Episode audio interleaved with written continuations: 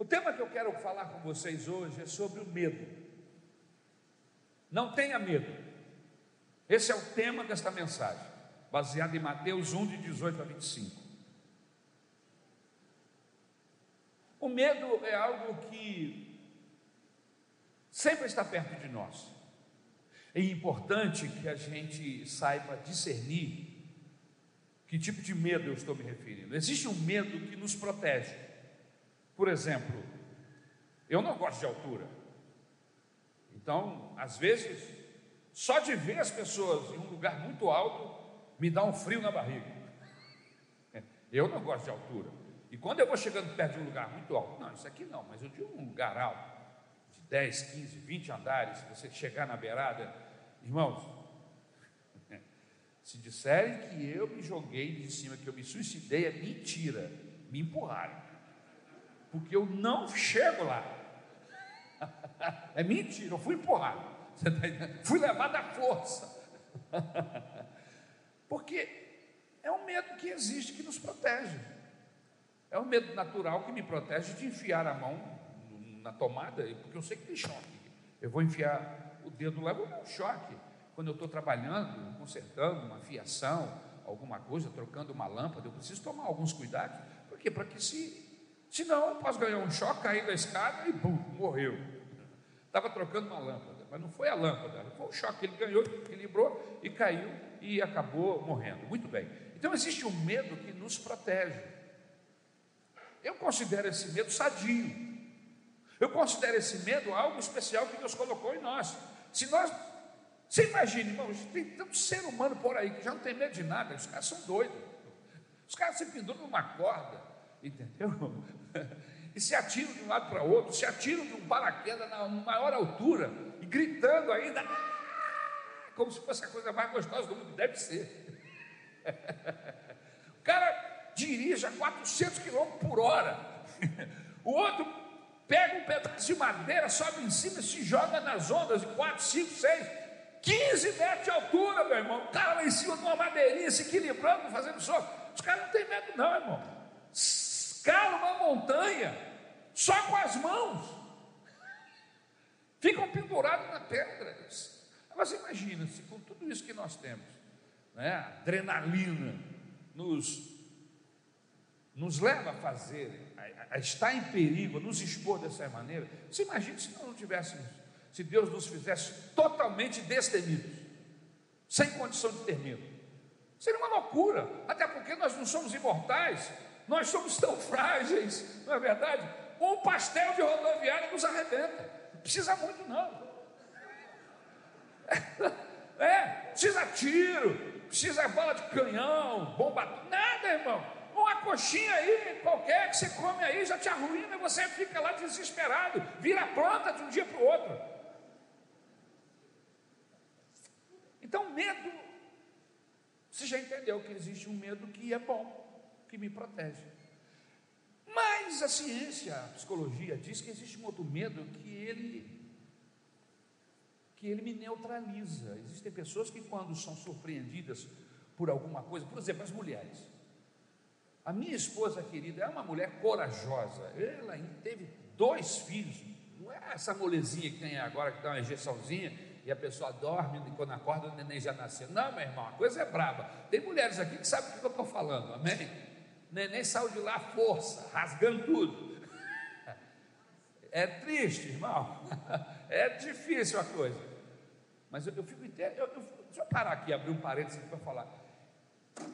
É ruim, elas gritam, elas choram, mas aí parece que elas esquecem, porque no ano seguinte elas arrumam outro.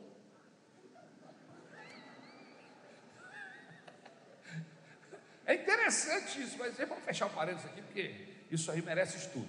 Muito bem. Eu acho que deve ter um prazer tão grande nessa questão de dar à luz, que o prazer acaba sendo maior. A Bíblia, inclusive, fala isso, não é? Que as dores são muito grandes, mas logo a mãe olha para a criança, ela imagina a criança em seus braços e a dor vai embora. O prazer de dar à luz é superior, é maior do que o medo do parto, do nascimento. Então, meus irmãos, existem alguns medos que nos, nos neutralizam. Eu estava falando da Isabel, A Isabel é uma mulher corajosa, mas se te passar uma barata perto dela, irmão. Agora, interessante é que existem homens também que têm negócio com barata, né?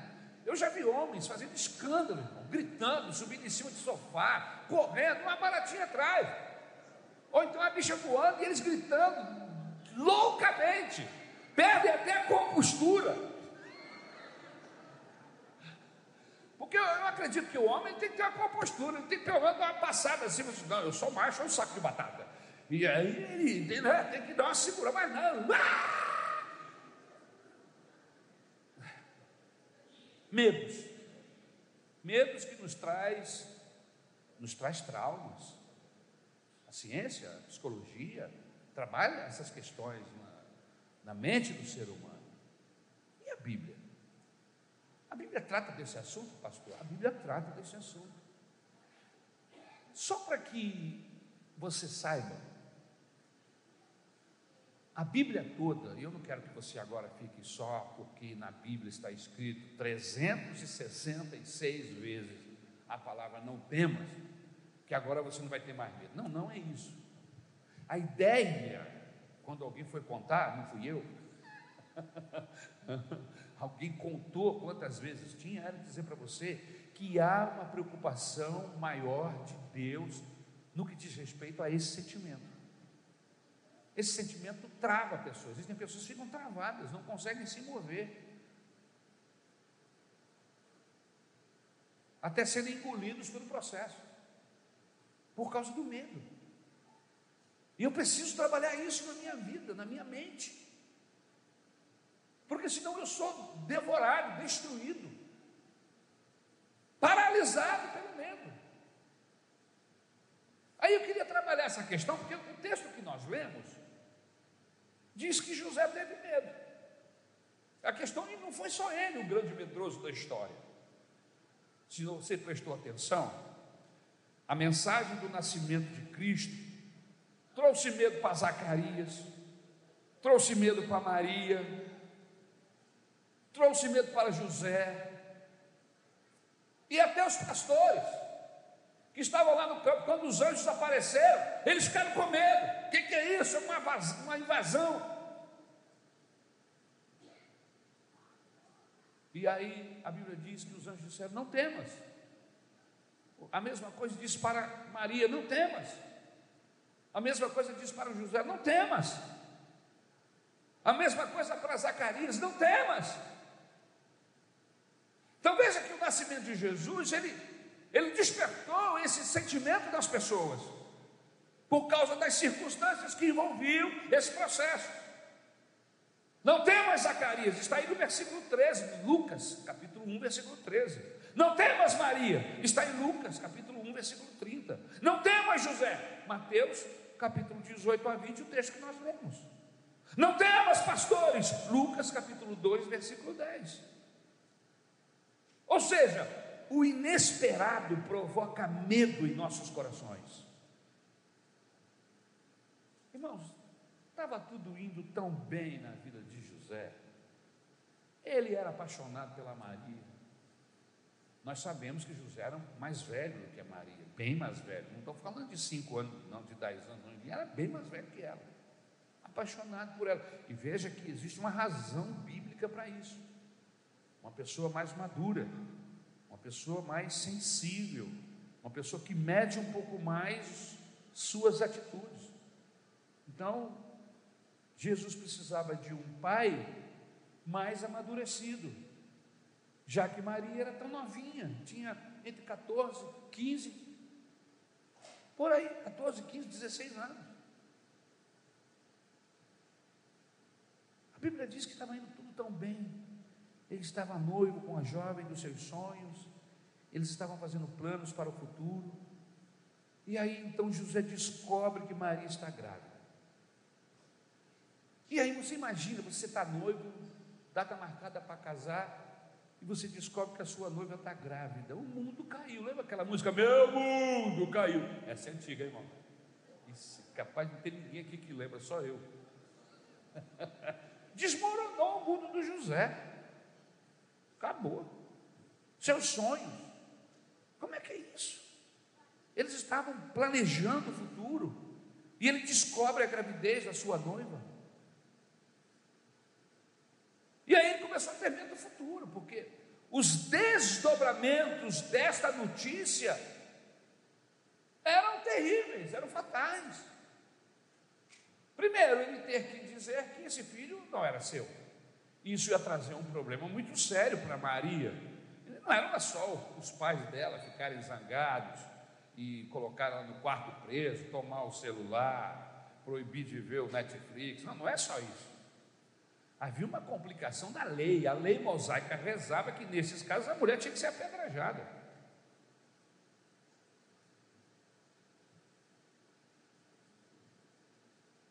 Quais são as lições práticas que nós podemos tirar desse texto para a nossa vida?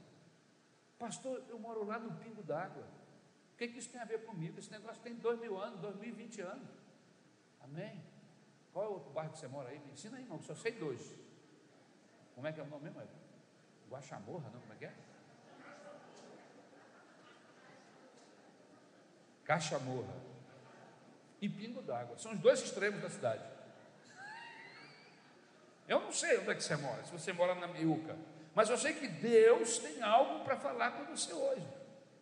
E a primeira coisa que eu gostaria de, de, de, de levantar aqui para nós pensarmos juntos, primeira lição que eu consigo tirar nesse texto está no versículo de número 18.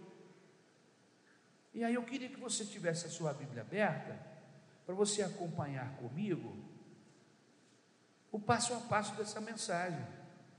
E o versículo 18, ele diz assim: ó, ora, o nascimento de Jesus Cristo foi assim, estando Maria, sua mãe, desposada com José, sem que tivessem coabitado, se relacionado, ela achou-se grávida pelo Espírito Santo. Versículo 18. O que é que eu tiro daí, desse versículo? Que nós não devemos ter medo quando as coisas parecem inexplicáveis. Nós, seres humanos, temos essa dificuldade. Aquilo que nós não entendemos, aquilo que às vezes nós não conseguimos explicar ou as pessoas não conseguem nos explicar, a gente retém, a gente se afasta, a gente teme. Não devemos ter medo quando as coisas parecem inexplicáveis. Jesus ficou com medo porque concluiu que Maria tinha sido infiel. Essa era a ideia que estava na cabeça dele. E geralmente nós chegamos a conclusões equivocadas sobre realmente o que está acontecendo com as pessoas que estão à nossa volta, porque nós não estamos dentro da cabeça das pessoas, nós não sabemos dos detalhes, dos processos que envolvem aquela notícia, e aí nos dá medo, ficamos chocados e até mesmo decepcionados quando tiramos conclusões apressadas. Você já viveu uma situação assim? Uma notícia chegou, você não tem informação direito, mas a notícia chegou e essa informação, ela, ela, ela falta detalhes de como, mas você recebeu essa notícia e, e é o impacto dessa notícia em você é que você fica amedrontado. Você começa a tirar conclusões apressadas. Não devia ter acontecido isso mas isso deve ser por causa daquilo. Ela não deve ter visto, ele não deve ter feito. Ele falou demais. E a gente começa a conjecturar em cima da informação que nos chegou, que é incompleta. Foi por isso que Jesus nos alertou sobre o perigo de julgarmos os outros. Essa aqui não é uma mensagem natalina, meus irmãos. Nós estamos trabalhando aqui uma questão da vida de José, Maria, do nascimento de Jesus e os processos que envolveram esse casal. Jesus, quando cresceu, ou cresce, e depois ele nos ensina que nós não devemos julgar os outros. Por quê? Porque nos falta as informações adequadas. E o julgamento geralmente é feito, um julgamento justo, com testemunhas a favor, com testemunhas contra. E aí, de posse de todas as informações, porque Toda história tem dois lados. Eu não sei se você sabe disso, mas se você não sabe, você precisa ficar sabendo. Toda história tem dois lados. E há quem diga que a verdade tem três: tem o lado um, que é um dos lados, tem o lado 2, que é o outro lado, e tem a verdade do assunto. O processo que é a verdade. Porque na, o que eu estou querendo dizer é que cada um, quando vai contar o seu caso, o seu problema, a sua dificuldade, ele sempre se protege. E nessa de se proteger, ele esconde fatos. Foi por isso que Jesus nos alertou sobre o perigo de julgarmos os outros. Não julgueis para que não sejais julgados, porque com a medida com que julgardes, sereis também julgados. Mateus capítulo 7, versículo 1. Outra coisa importante é que enquanto José está se preocupando, cheio de medo, Deus não parou de trabalhar. É incrível isso, né? Porque Deus não fica ali nos assistindo, fica com medo. E agora? O que nós vamos fazer? José está com medo. Não. José estava com medo, mas Deus sabia o que estava acontecendo e sabia o que estava fazendo. Deus está trabalhando, aleluia. Enquanto José está preocupado, cheio de medo, Deus está se movimentando, está colocando o seu projeto para frente, um plano maravilhoso para a sua vida e para a minha. Às vezes nós ficamos deprimidos porque nós deixamos de descansar, abrimos mão de descansar na soberania de Deus. Nos esquecemos que Deus está no controle. A gente fala muito isso, né? Crente adora falar isso. Deus está no controle. Até o dia que acontece um problema na casa dele. Até o dia que a bomba estoura dentro da casa dele. Aí a gente se esquece que Deus está no controle. Mas o que, que significa Deus estar no controle? Que Ele está com as mãos nas rédeas. E se você é dele, entenda isso, por favor. Entenda isso, por favor. Deus está com as mãos nas rédeas. Mas espera aí, mas sou eu que tomo a decisão. Você casa com quem quiser. Deus escolheu sua esposa para você casar com ela? Não, foi você. Deus escolheu seu marido, minha filha? Não, não. Deus escolheu meu filho, sua esposa? Para você? Não. Quem mais aí que casou? Deus apareceu dizendo: pode casar que é boa, é legal. Hã? Não, é você que escolhe. Em outras palavras, eu estou querendo dizer que Deus está no controle, mas quem toma as decisões sou eu, quem fala sou eu, quem age sou eu. Aí depois fica fácil dizer Deus está no controle. Irmãos, quando Deus está no controle, eu procuro estar dentro do controle dele. Para que Deus esteja no controle na minha vida, eu preciso estar debaixo das suas asas. Você entendeu a contrapartida? Deus está no controle, sim, mas e você está debaixo do controle dele? Ou você está solto, feito um doido, fazendo o que quer, e a hora que quebra a cara, você diz: Não, Deus está no controle. Que conversa fiada é essa?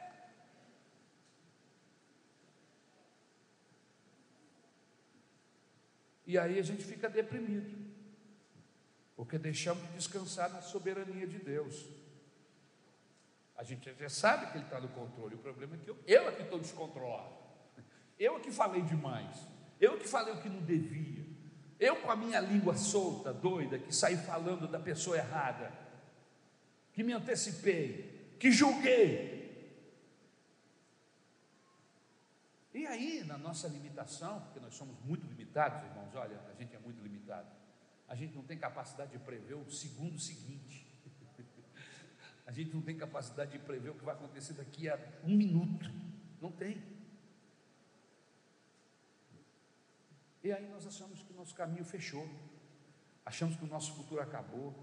Achamos que a vida perdeu sentido.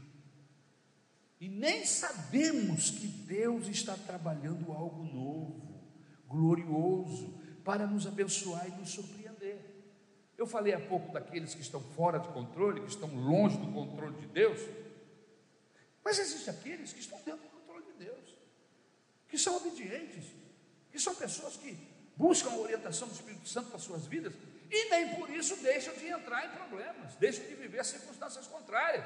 Aonde é que está escrito? Aonde é que tem um irmão aqui na igreja que, porque é crente, porque lê a Bíblia, jejua, porque prega a palavra de Deus, é um crente exemplar, pronto, ele não vai ter problema. Me diga quem é esse irmão que eu quero conhecer. Eu não conheço nenhum. Pelo contrário, todos que vivem aqui nesse planeta, não importa se, se são fiéis ao Senhor, a Bíblia diz: passarão, padecerão tribulações. Mas é aquele negócio, você está dentro do controle de Deus. Você é aquela ovelha que diz lá em João capítulo 10, está nas mãos do Senhor Jesus. E o fato de estar nas mãos do Senhor Jesus, Jesus disse: ninguém pode arrebatar você das mãos dele, mas não significa que você não vai viver dramas. Mas se eu estou com Ele, se eu confiei a minha vida a Ele, então eu posso descansar, porque dentro desse propósito dele, embora eu não esteja entendendo ainda, Ele vai me conduzir, aleluia. A verdade é que José estava com medo de Maria ter sido infiel ou imoral. Mas José havia se esquecido que havia uma promessa de que a virgem ia dar à luz. Era uma promessa dos profetas antiga, não era novo não. E essa promessa estava se cumprindo ali, na vida dele, na pessoa dele, com a noiva dele. Isso está lá em Isaías, no capítulo 7, versículo 14. Essa promessa de que uma virgem iria conceber. E aí os temores de José só viam pela frente uma tragédia. Mas Deus estava apontando o cumprimento de uma profecia messiânica. José via um futuro trágico, Deus um caminho cheio de luz. José temia porque não olhava para a circunstância na perspectiva de Deus. O grande problema nosso é que quando nós estamos enfrentando situações contrárias e temos medo, a gente olha sempre da nossa perspectiva. E aí a gente precisa fazer ou permitir que aconteça o que aconteceu com João, lá no livro de Apocalipse. Jesus, antes de revelar o Apocalipse para João, disse: João, vem aqui, sobe. E aí ele traz João e coloca João na sua perspectiva. Porque falar do Apocalipse para João na perspectiva humana, terrena, ele não ia entender nada e seria destruído pelo medo, pelo pavor. Mas quando ele diz: Vem para cá, João, olha o que vai acontecer da minha perspectiva, da perspectiva do eterno, que deu um ponto aqui, aleluia, mas esse ponto faz parte de, de um grande processo, aleluia, e que lá no final esse processo é bênção. Em quarto lugar, José estava com medo porque não compreendia todos os fatos. O que José pensou que era pecaminoso era sagrado. Maria não era uma noiva infiel, era uma serva fiel. É diferente, não era uma noiva infiel, era uma serva fiel e obediente ao Deus vivo. Seu ventre hospedava não o fruto do pecado, mas a obra do Espírito Santo. Ela carregava no ventre não um filho ilegítimo, mas o filho de Deus. Ela trazia no seu ventre não o fracasso de um sonho, mas o Salvador do mundo. E José precisava de elementos, ele precisava de uma ação de Deus para mostrar que o que estava acontecendo não era uma falta de controle, não foi um desequilíbrio humano. Queridos, nós devemos ter mais cautelas ao sermos precipitados acerca do fracasso dos outros. Precisamos ter mais cautela. Às vezes, vizinhos, parentes, irmãos nossos, filhos dos nossos irmãos de sangue, que são os nossos sobrinhos, gente da nossa família. Tem um fracasso qualquer no processo humano, junto com a esposa, com os filhos, e você fica sabendo. A primeira coisa que você faz é logo julgar, e é logo condenar. A gente precisa ter um pouco mais de cuidado, não nos precipitarmos acerca do fracasso dos outros. E não é só de processos familiares, não. Dentro da igreja. Gente que às vezes tem uma dificuldade. Irmãos que têm dificuldade, irmãos, a gente precisa entender que isso aqui é um hospital. Aqui não estão reunidos os, os santos e maravilhosos do planeta. Não, aqui estão reunidos os ex. ex, ex-mentiroso, ex-pecador, ex-bandido, ex-safado, ex, ex, vai por aí. Dê nome a esses ex. Gente que teve um encontro com Jesus, interrompeu a sua caminhada de pecado e agora é de Deus mas que continua dentro de um corpo, é um ser humano que tem falhas, que tem dificuldades, é feito de barro, irmão. E quem é feito de barro, a gente não pode ficar esperando que ele haja como anjo, porque ele não vai agir, a não ser que o Espírito Santo esteja nele. É por isso que nós estamos gastando tempo aqui para falar da importância do Espírito Santo. Porque se o Espírito Santo não entrar nesse corpo de barro, nesse corpo pequeno, fragilizado, a gente vai dar com os burros na água, nós vamos quebrar a cara do poste, não vai conseguir se libertar e se livrar dos processos pecaminosos nunca. Mas quando a gente dá lugar ao Espírito de Deus, Ele trabalha em nós, Ele nos protege, nos guarda, Ele nos, nos ensina, nos, nos orienta, Ele nos unge, ou seja, nos capacita.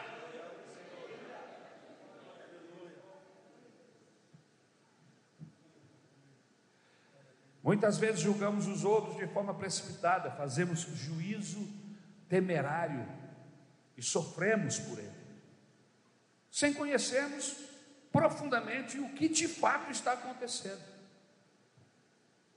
Só Deus conhece, só Deus pode julgar. Devemos ser mais cautelosos ao julgarmos e condenarmos as pessoas apenas pelas aparências Existem pessoas que, que já são meio que viciadas nesse negócio, julgar os outros pela capa. Não se julga um livro pela capa, né? você sabe disso, é um ditado popular. Você precisa ler o livro para dizer se esse livro é bom ou não. Como é que você olhou a capa? É, esse livro já leu? Não, não vou nem ler, não serve. Como se você não leu? e assim são as pessoas. A gente não pode entrar nessa. O meu anjo não cruzou com o anjo dela, pastor. Que conversa fiada é essa? que o meu anjo não cruzou com o anjo dele, e aí eu trato ele com diferença, eu tenho problema com ele. Que conversa é essa, irmãos? O Espírito Santo que está nele é o mesmo que está em você. Peraí. Isso aí é outro problema, isso é carnalidade. É você que está dando lugar à carne. É você que está deixando esses, esses sentimentos pequeninos, medíocres, agirem em você ou através de você. Segunda lição importante que eu vejo nesse texto, e está aí no versículo de número 19, você está com a Bíblia aberta. O texto nos orienta que nós não devemos ter medo acerca da preocupação com a opinião pública. Veja só, mas José, seu esposo, sendo justo e não a querendo infamar, resolveu deixá-la secretamente. Ele se preocupou com o que os outros vão dizer a respeito do fato, da notícia. Aí, José nos ensina que devemos proteger as pessoas em vez de expô-la ao opróbrio. Olha que fantástico, José, irmãos. Em vez de nós fazermos comentários que vai expor a pessoa, José toma a direção diferente. Eu fico imaginando que se José fosse um moleque, não um moleque que eu digo, um rapazola de 18, 17 anos, 19 anos, uma notícia dessa, o que, que ele ia dizer? Bandida, safada, e usar umas outras expressões mais baixas. Ah, e tem umas expressões que a mulher adora chamar a outra, né? Sua vaca. Parece que dá uma satisfação, né? Vaca.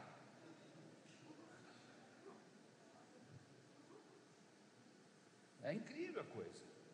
Mas peraí, você não está chamando a mulher de vaca, você nem sabe o que está acontecendo, você não tem elemento suficiente. José, para proteger a Maria, ele diz assim: Eu vou fugir, porque se eu fujo, as pessoas vão dizer assim: aquele José não vale nada. levou a minha filha na conversa e deu no pé. Aquilo é um cachorro, é um bandido. Com isso, a Maria, que era uma menina, ia ficar resguardada.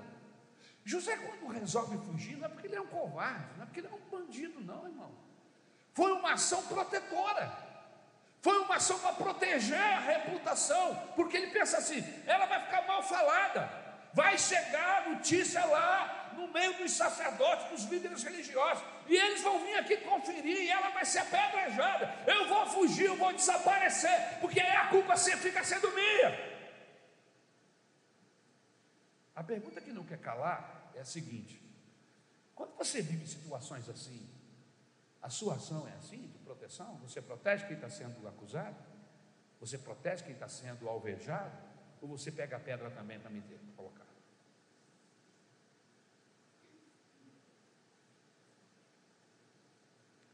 A gente tem muita coisa para aprender com José. José é, é uma pessoa fantástica na Bíblia.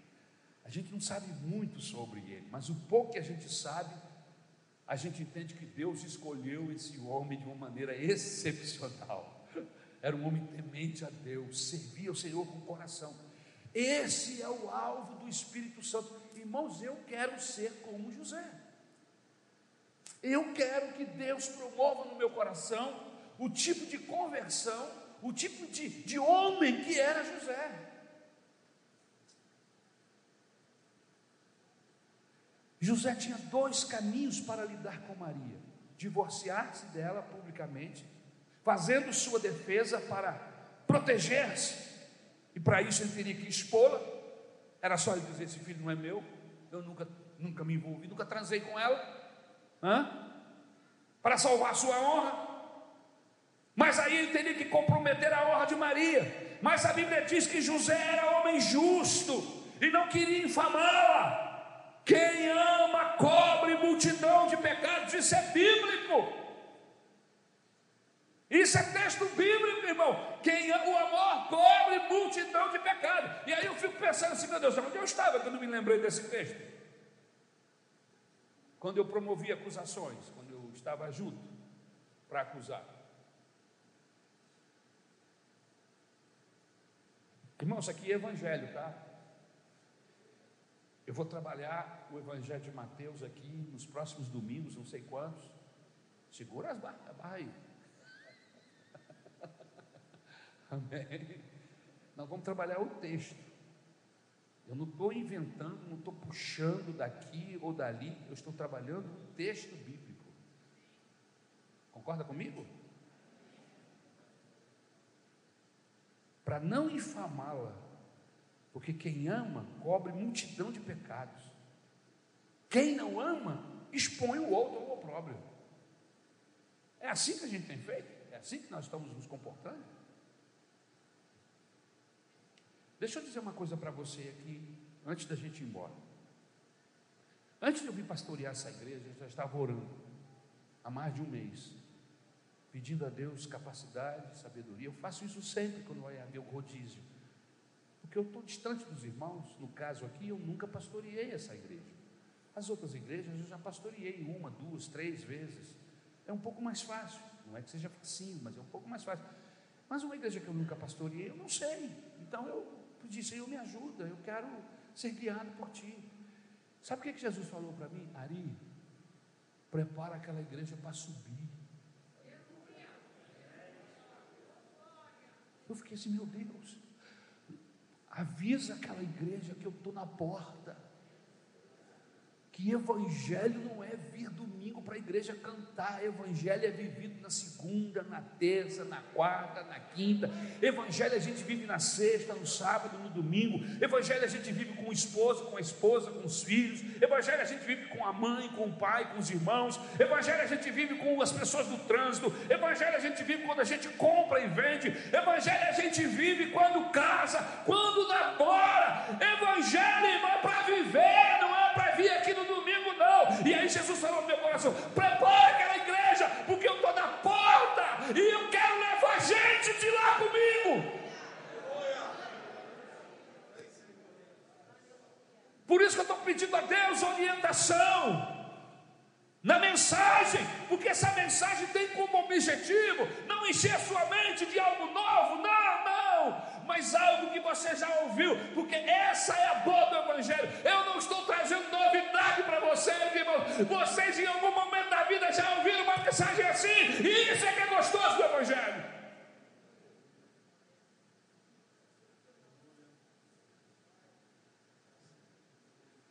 Aleluia.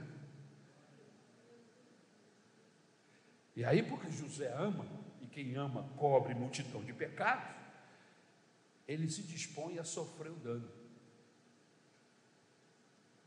Você se dispõe a sofrer o dano? Eu vou fazer essa pergunta para mim.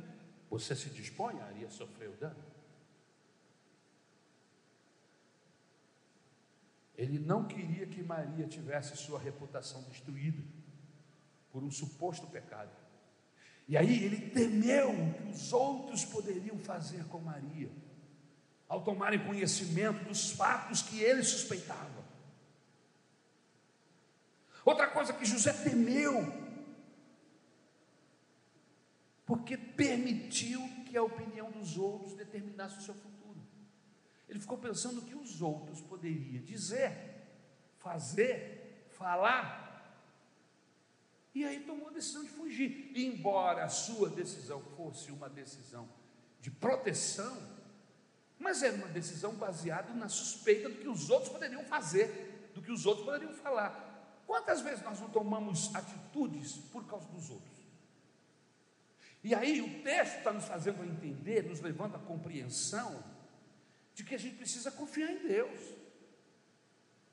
Que a gente não tem que ficar dando ouvido só os nossos pensamentos como se eles fossem os melhores, o nosso guia, mas confiar em Deus e buscar do Senhor de joelho no quarto. Jesus disse: entra no teu quarto, fala com teu Deus em secreto, e o Deus do céu, o teu Pai, vai te ver, aleluia.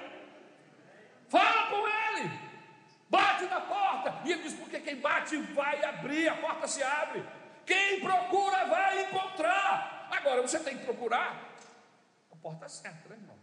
Ele está falando que a porta vai abrir, porque atrás dessa porta, quem está é alguém que está interessado em que ela se abra, está interessado em se revelar para mim para você, que é Deus.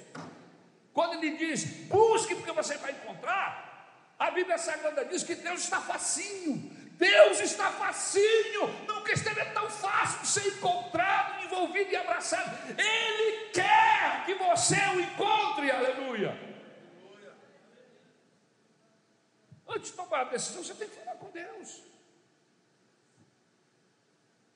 E aí José temeu, porque permitiu que a opinião dos outros determinasse o seu futuro. A nossa responsabilidade é fazer o que Deus determina que façamos. Quando tememos o que os outros vão pensar de nós,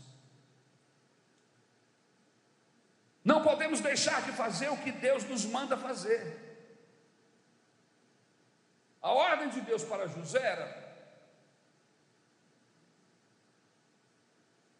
fica aí, não vai embora não, não foge não. Você está pensando no que os outros vão pensar a seu respeito, como eles vão tratar Maria, você quer fugir até para proteger? Parabéns, você está cumprindo, mas peraí, a Bíblia, a palavra de Deus, você precisa cumprir toda e não só uma parte dela. Você está ótimo, seu amor por ela encobre multidão de pecados, mas você precisa confiar em mim. Quem está por trás desse processo sou eu. E eu vou proteger. E eu vou eu preciso de você, José. Se você abrir mão da sua presença nessa coisa aí, aí vai ficar ruim. Eu vou ter que agir de maneiras outras. Eu estou contando com você, José.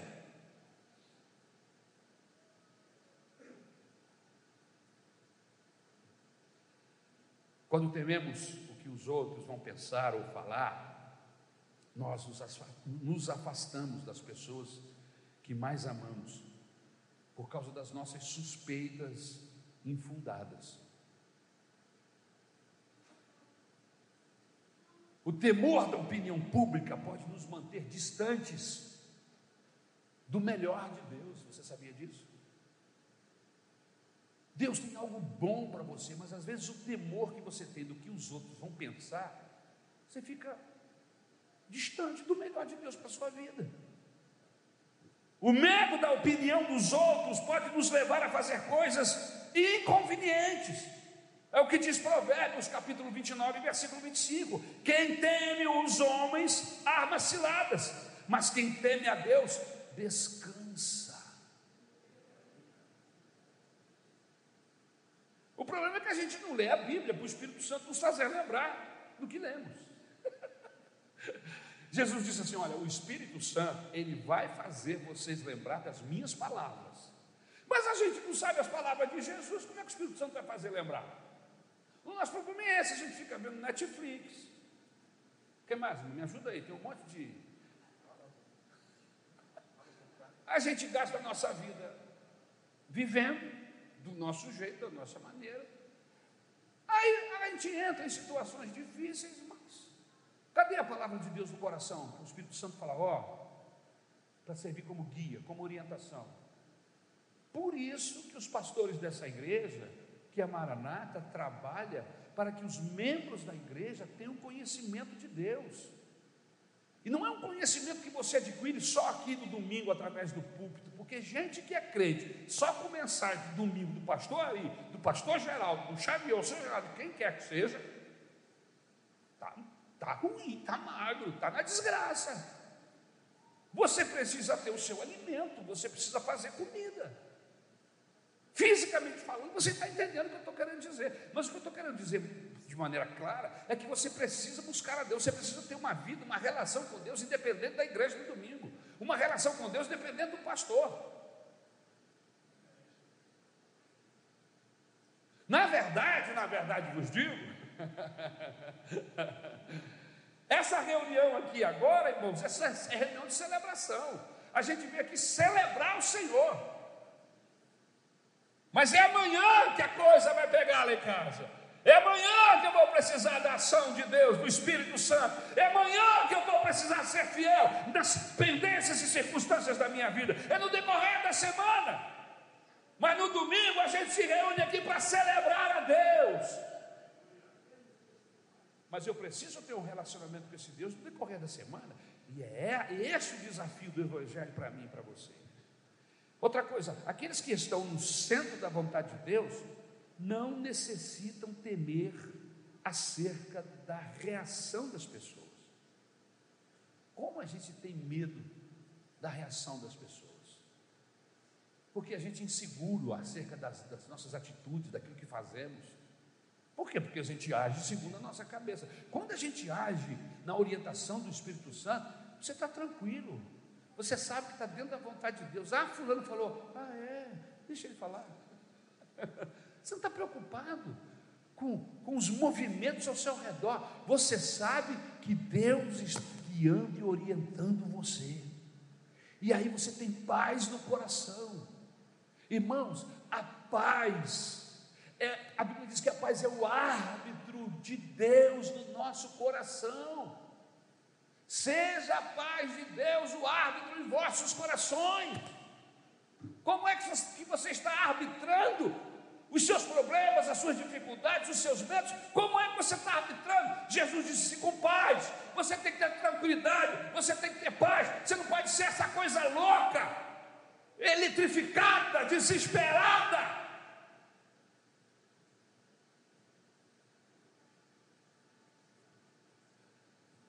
Deixando a ansiedade lhe consumir. Porque nós sempre soubemos que o mundo é um mundo ansioso, mas esta geração é doença do século, irmão. Ansiedade. Qualquer dia desse a gente vai estar trabalhando esse tema, mas a verdade é que, que isso nos consome. Pastor, o senhor não é ansioso? Sou. Essa mensagem não é só para você, não, é para mim também.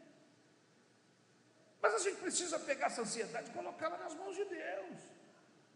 Porque senão você morre, tem um AVC, tem um problema cardíaco, tem um problema qualquer. Por causa da ansiedade.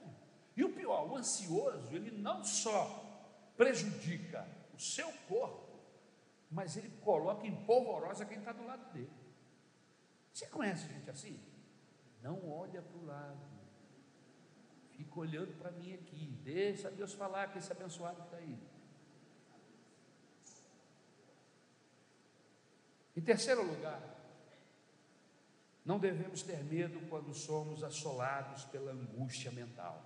Isso está lá no versículo 20. Veja o texto.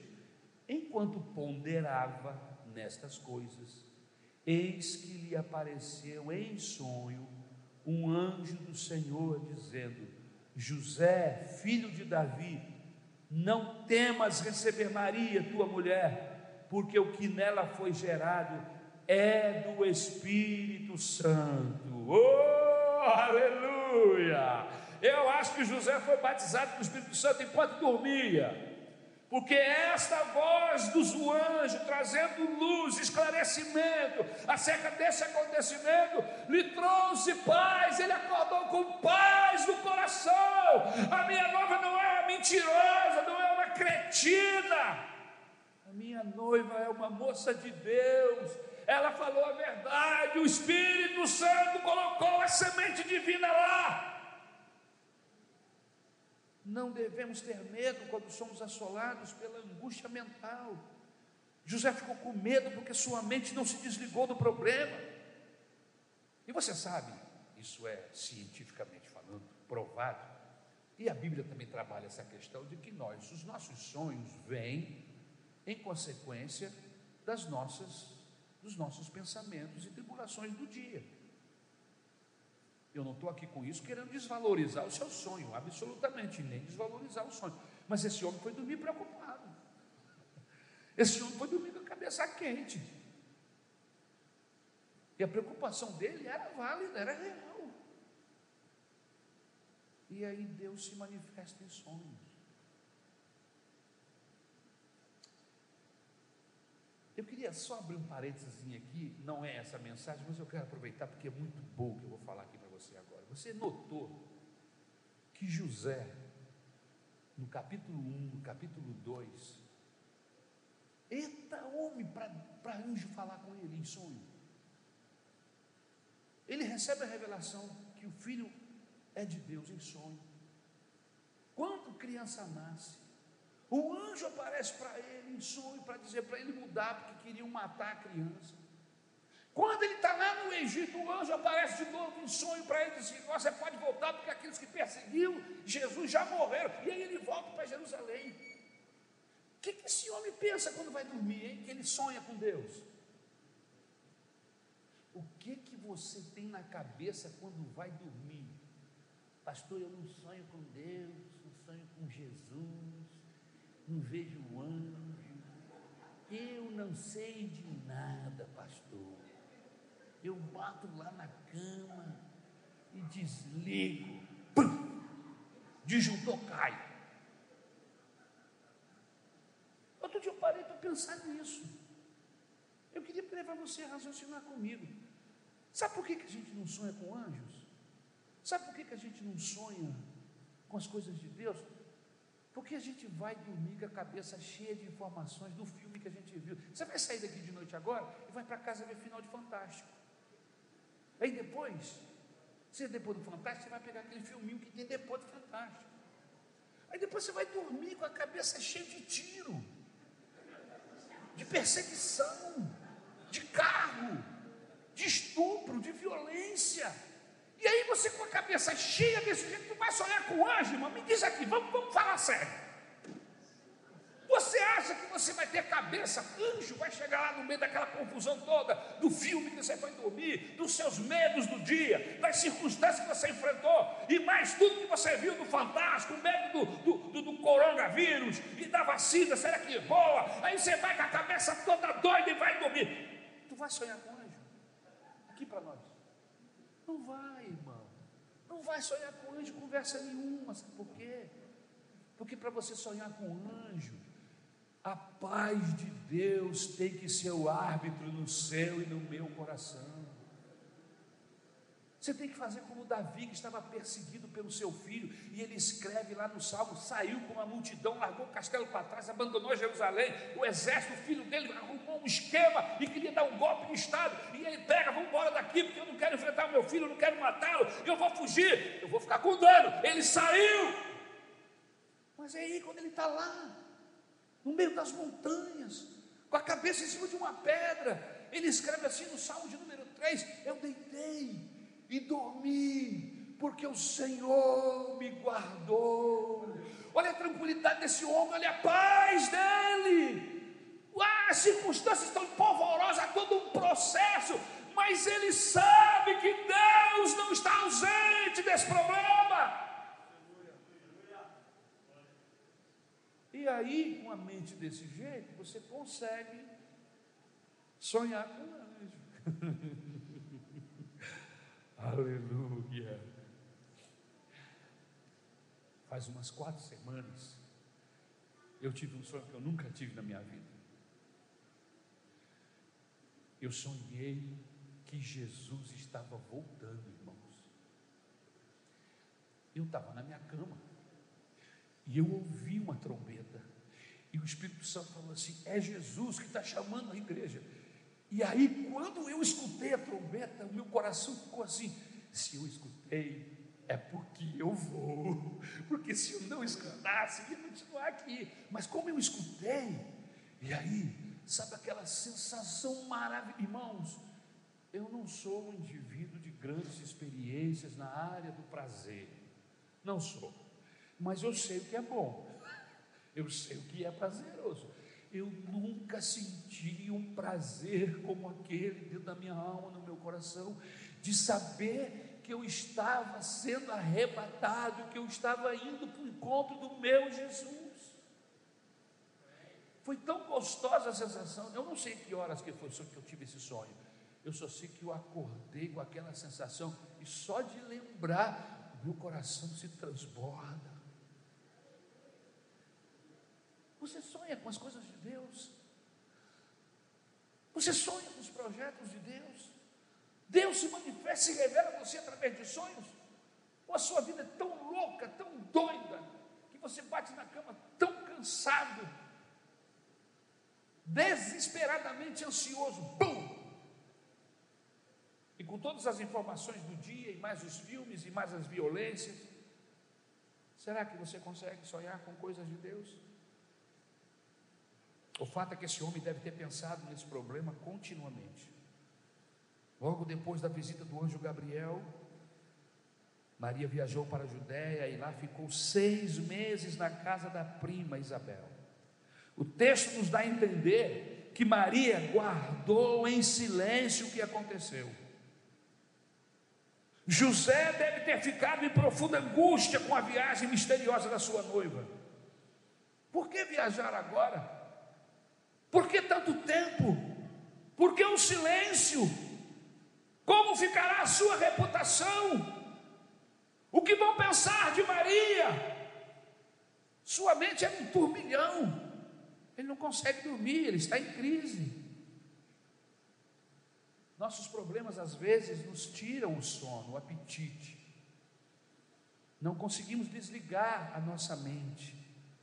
Não conseguimos descansar não conseguimos raciocinar direito, ficamos aturdidos, confusos.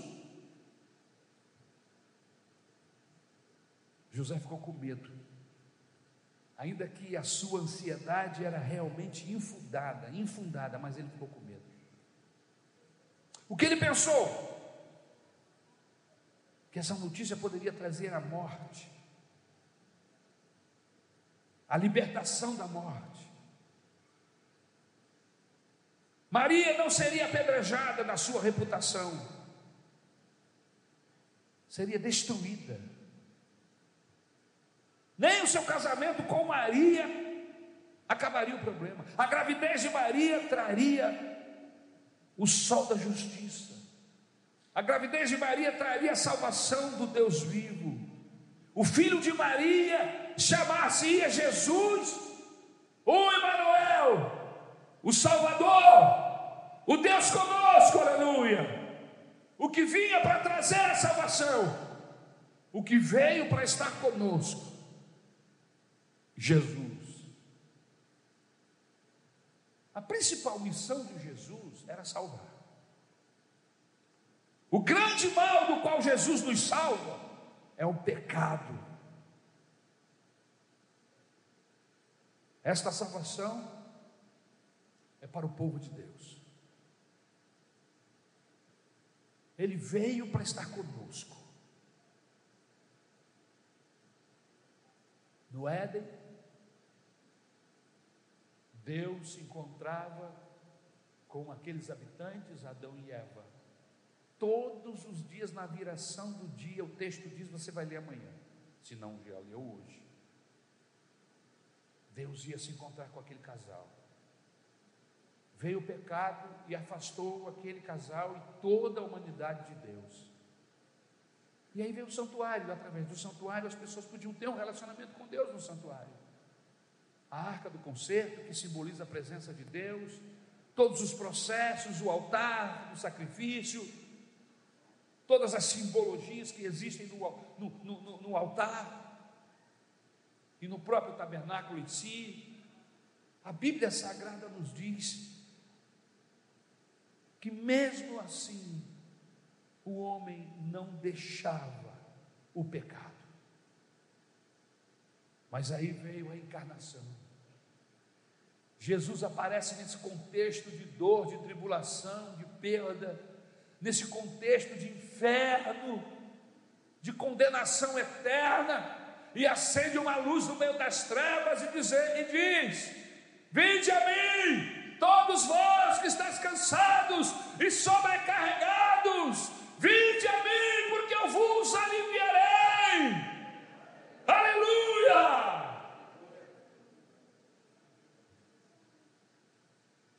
E desde que Jesus apareceu nesse contexto humano, acendendo a luz, abrindo um novo caminho, com disposição de Deus para perdoar todo e qualquer tipo de pecado, aleluia, e com a promessa de levar essas pessoas que o receberem a entrarem no céu e a herdar com ele a sua herança, aleluia.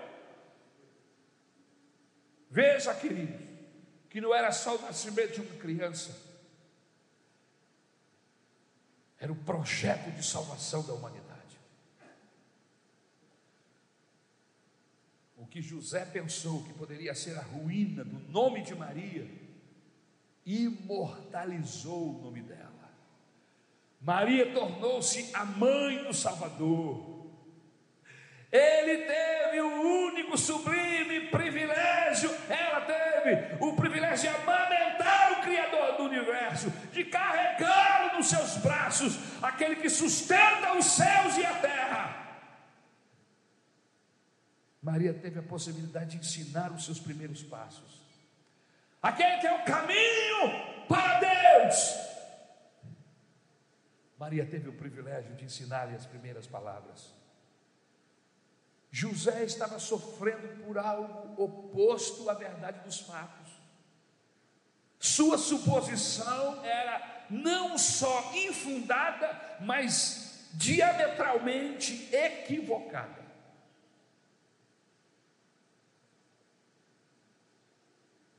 O que ele pensou que poderia arruinar a reputação de Maria entre os homens, fez dela bendita entre as mulheres. Maria, em vez de ter o seu nome manchado, sua reputação maculada, seu caráter desonrado, tornou-se através dessa gravidez a bendita dentre todas as mulheres.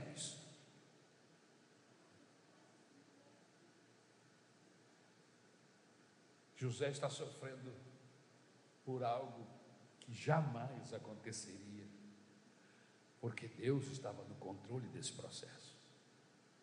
Você já parou para imaginar que você pode estar sofrendo por algo que a possibilidade de acontecer é mínima? Há um estudo sobre preocupações humanas e a ciência diz que 85% das nossas perturbações, dos nossos medos jamais acontecerão.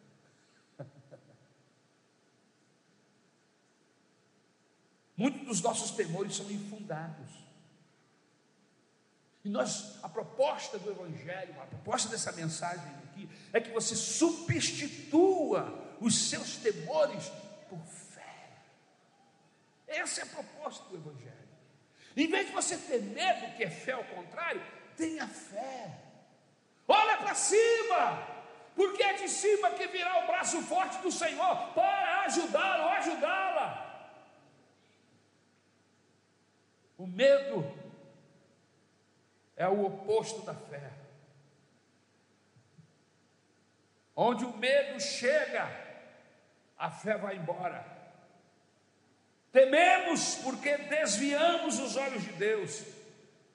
Tememos porque deixamos de olhar para a vida na perspectiva de Deus. Deixamos de confiar que Deus está no controle.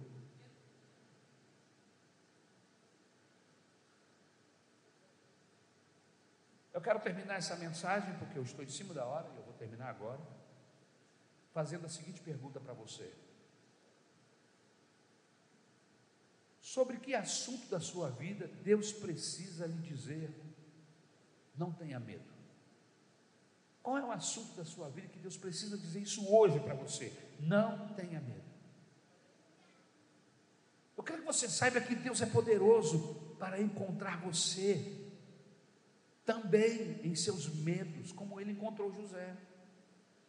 E assim como transformou os sentimentos de medo em confiança, em paz, transformar suas angústias em motivo de celebração.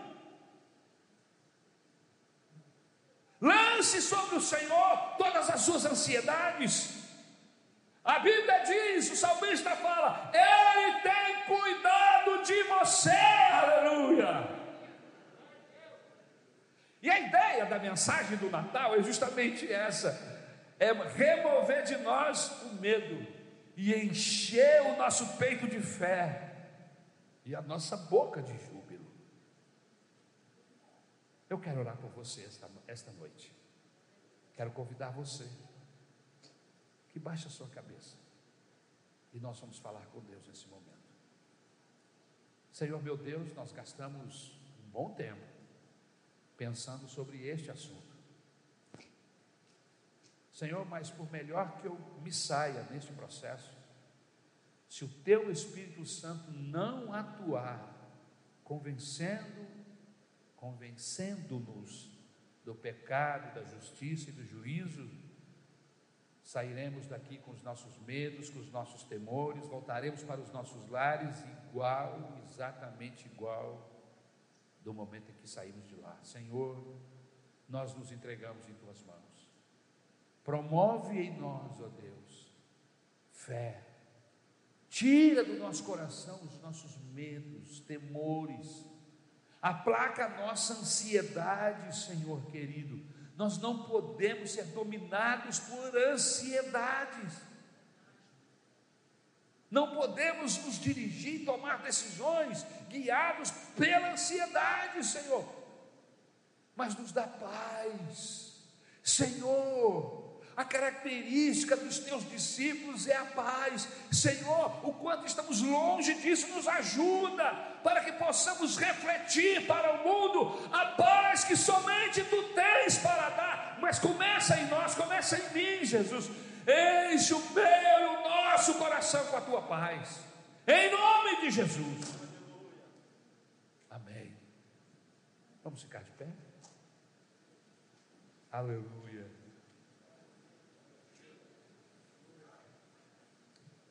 Você gostaria que a igreja orasse por você? Pastor, eu tenho meus medos. E o senhor sabe que isso não é privilégio meu. Eu tenho os meus medos, eu, Ari, e você os seus. Você não quer colocar esses medos nas mãos do Senhor? Pastor, eu sou muito ansiosa, eu sou muito ansioso. A ansiedade está me consumindo, pastor. Eu ando buscando ajuda psicológica, mas até mesmo os psicólogos estão com dificuldade em me ajudar. Senhor, eu preciso que Deus faça um milagre na minha vida. Você gostaria que nós orássemos por você agora? Eu vou pedir a pastora Isabel, Vem cá, minha querida, por favor, vem aqui.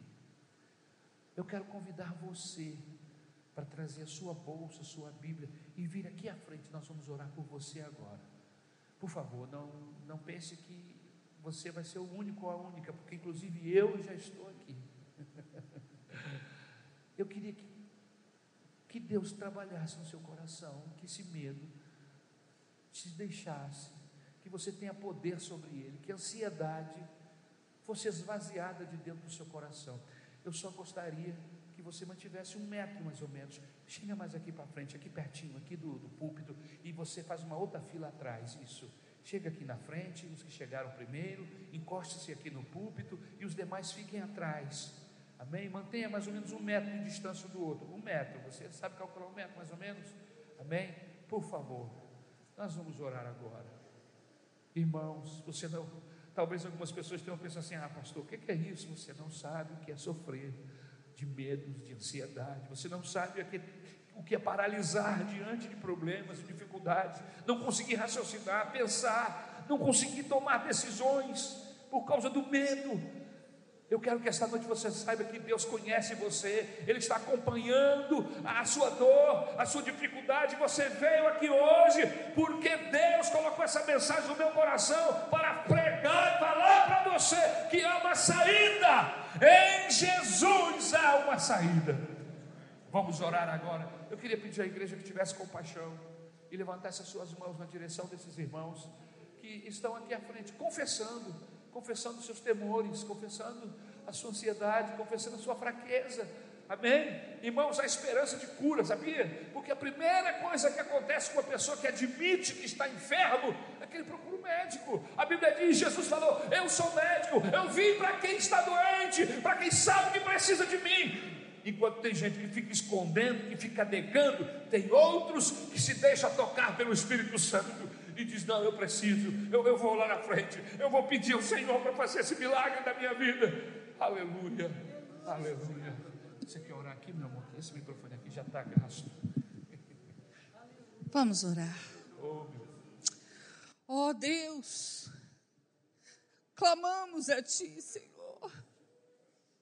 Senhor amado, eu sei que Tu te compadeces daquele que sofre, daquele que passa angústias, Senhor, olha para os teus filhos que estão se derramando diante de ti.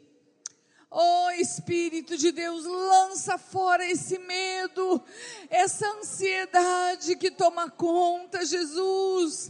Traz, Senhor amado, alívio, paz para os corações.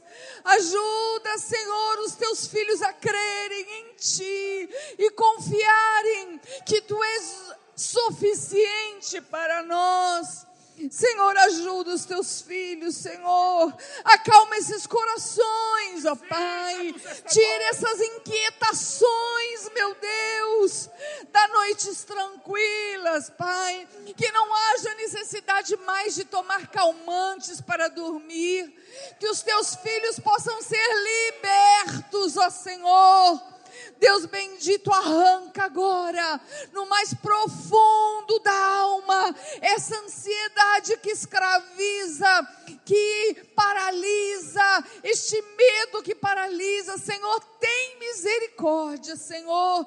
Não há mal que tu não possa, Senhor, vencê-lo, pois o teu filho Jesus venceu a morte ele se entregou por nós. Não há nada que tu não podes fazer por nós. Senhor, abençoa os teus filhos, traz saúde mental, emocional para todos nós, Senhor.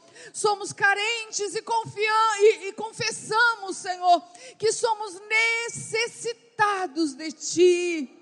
Deus bendito, que ainda hoje, que ainda nesta noite, os teus filhos que aqui estão possam experimentar a tranquilidade, a paz vinda dos céus, ó Pai, e que eles tenham uma noite tranquila, em nome de Jesus.